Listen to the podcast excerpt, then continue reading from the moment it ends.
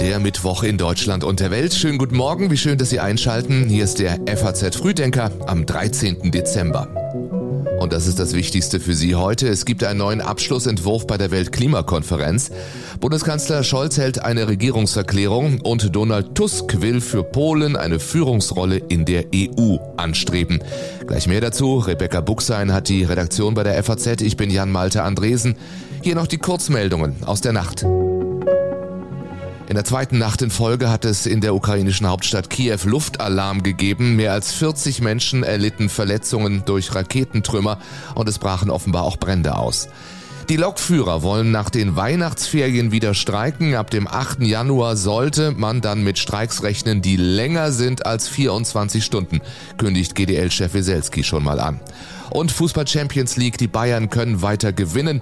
Nach der 1 zu 5 Schlappe gegen Eintracht Frankfurt in der Bundesliga läuft es in der Champions League besser. Am Abend Spiel gegen Manchester United. Bayern gewinnt 1 zu 0. Und Union Berlin verliert ein wirklich aufopferungsvolles Spiel gegen Real Madrid erst in der 89. Minute mit 2 zu 3.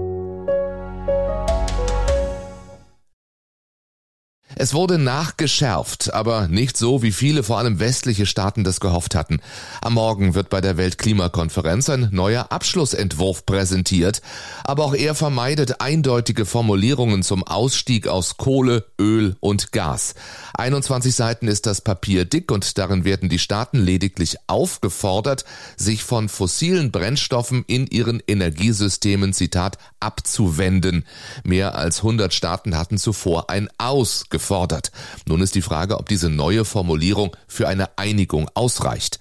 Am Abend schon stellte die Sonderbeauftragte für internationale Klimapolitik im Auswärtigen Amt Jennifer Morgan klar, eine sehr große Mehrheit der Staaten wolle sich der Herausforderung stellen und den Temperaturanstieg auf maximal 1,5 Grad im Vergleich zu vorindustrieller Zeit begrenzen.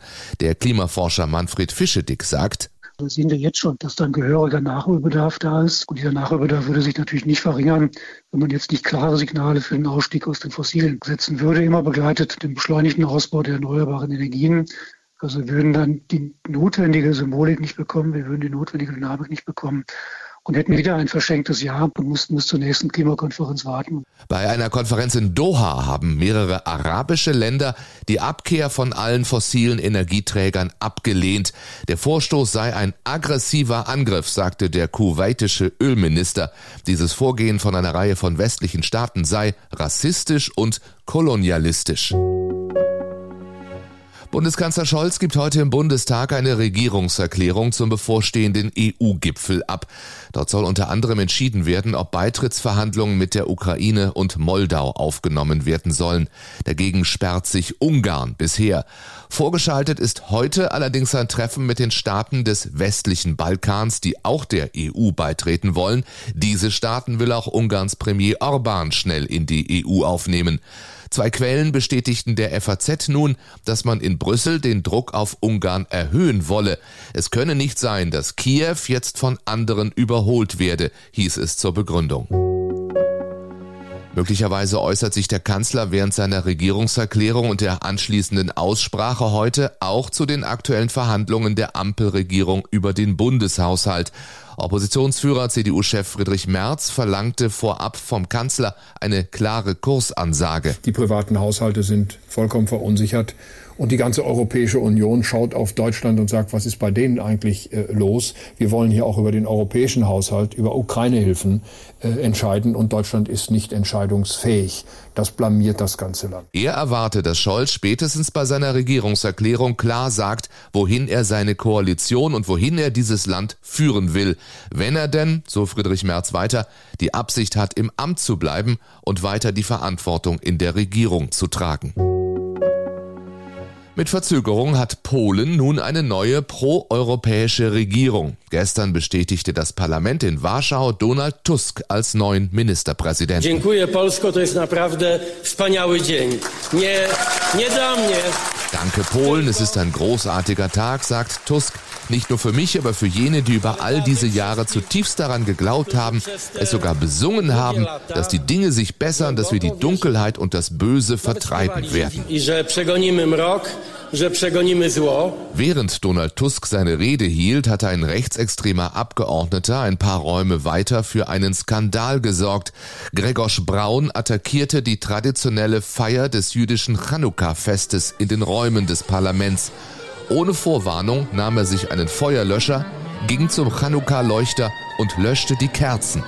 Im Nebel des Feuerlöscherschaums und unter den fassungslosen Blicken und Rufen der anwesenden Menschen beschimpfte er das Judentum als satanistischen Kult.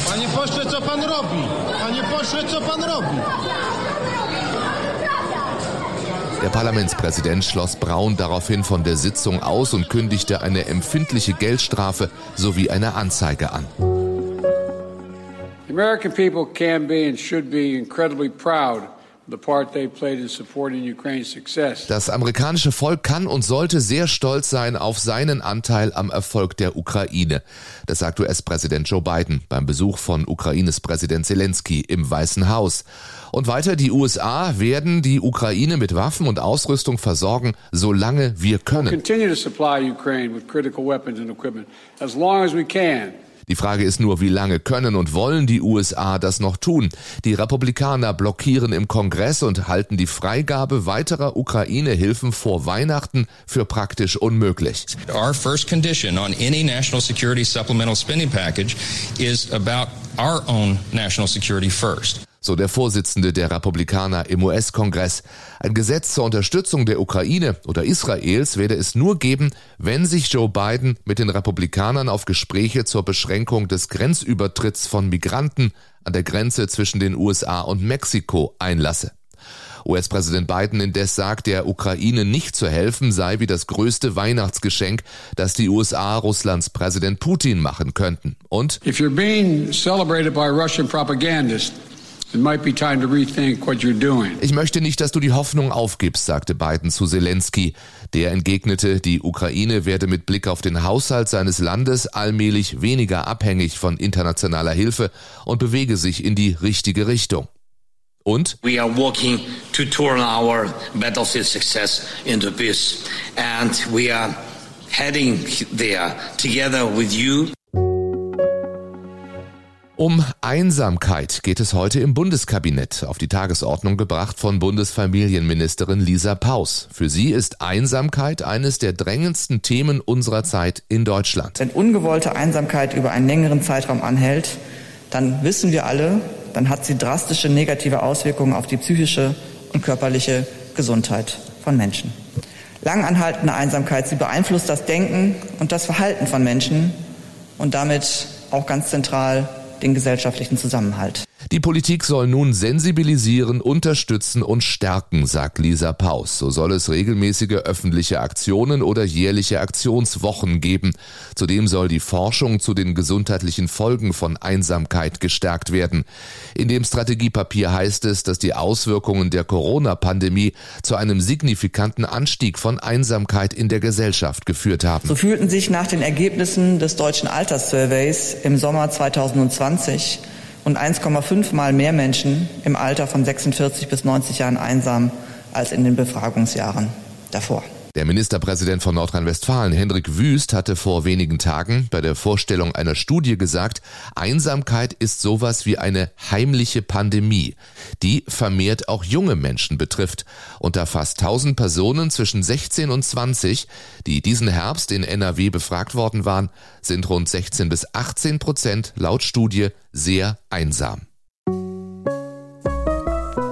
Und dann ist da noch dieser Geburtstag. Die FDP wird 75. Gegründet im Dezember 1948 in Heppenheim an der Bergstraße.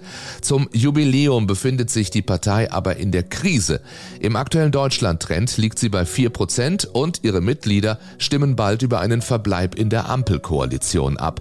Lesen Sie unseren Artikel über die Partei der Unzufriedenen online auf faz.net.